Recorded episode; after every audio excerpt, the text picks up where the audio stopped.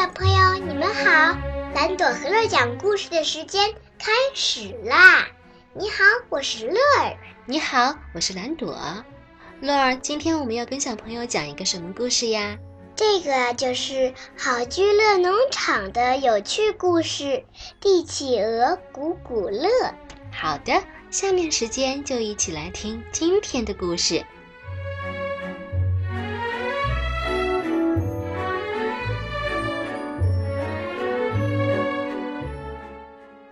这天上午呀，好居乐农场发生了什么奇怪的事儿呢？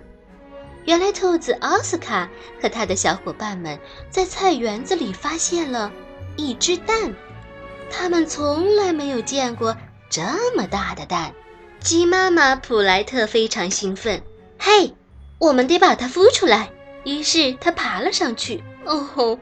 我的个子太小了，谁能来孵它呢？小老鼠艾洛伊斯，哼，它当然不行。大狗维克多，它可笨死了。哦，这只大猪布菲更是不行。最后，绵羊埃克多和巴兹被选中了，它们的个头刚刚好，身上的毛也挺暖和的。过了几天。蛋壳碎了，里面钻出一只肥嘟嘟、灰不溜秋的小鸡宝宝。嘎嘎嘎！它肯定饿坏了，埃克多大叫。可他不知道该怎么办。能喂它吃点什么呢？原来它爱吃鱼，一下能吃好几斤呢。吃饱了之后，它就变得可爱极了。院子里的小鸡宝宝中，就属它最逗。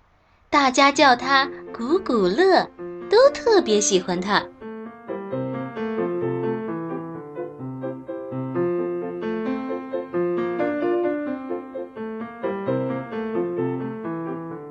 是谁在帮着阿伊洛斯照看宝宝呢？是谁在给山羊奶奶讲笑话呢？又是谁给大家做好吃的饭菜？是谁在教小鸡们游泳？是谁闹醒公鸡洛克，让它喔喔叫？是谁在给布菲洗澡呢？没错，都是古古乐。又过了几个星期，古古乐长大了，在农场里，他无忧无虑，生活幸福快乐。然而，他的身体起了许多变化，这让他不安起来。为什么我的皮毛像维克多一样光滑呢？我的脚像鸭子一样扁平？我的嘴长得像鸟儿，我到底是哪种动物呢？在大百科全书里，大家找到了答案。哇，你是帝企鹅，南极地区的普族鸟类。帝企鹅，咕咕乐神气极了。那么现在我就是国王，我就是你们的国王啦！这时，所有的小动物俯下身子，向他表示祝贺：“国王万岁！”国王万岁！但是古古乐认真了起来，他找人给他画像，还要了辆车，经常举办宴会。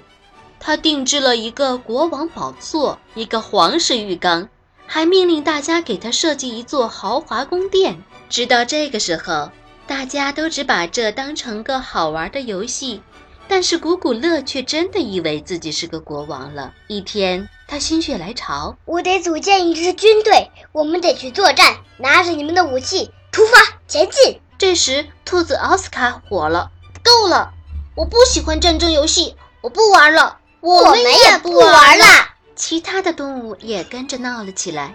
古古乐很生气：“没人听我的。”既然这样，我回南极去，帝企鹅家族会承认我是他们的国王的。他憋着一肚子气，呼哧呼哧的走了。接下来的日子，大家都有些伤感。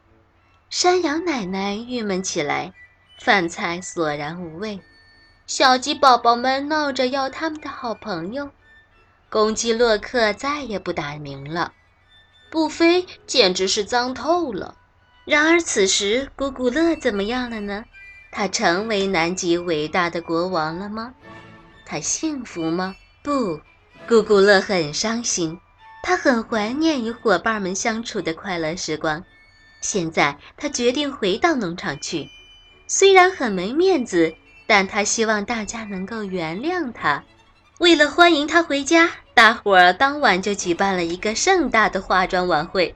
今晚谁来当晚会之王呢？古古乐连忙说：“我可再也不想当什么王了。”大家一起唱啊跳啊，开心极了。好啦，我们今天的故事就讲完啦，我们下次再见吧，拜拜，再见。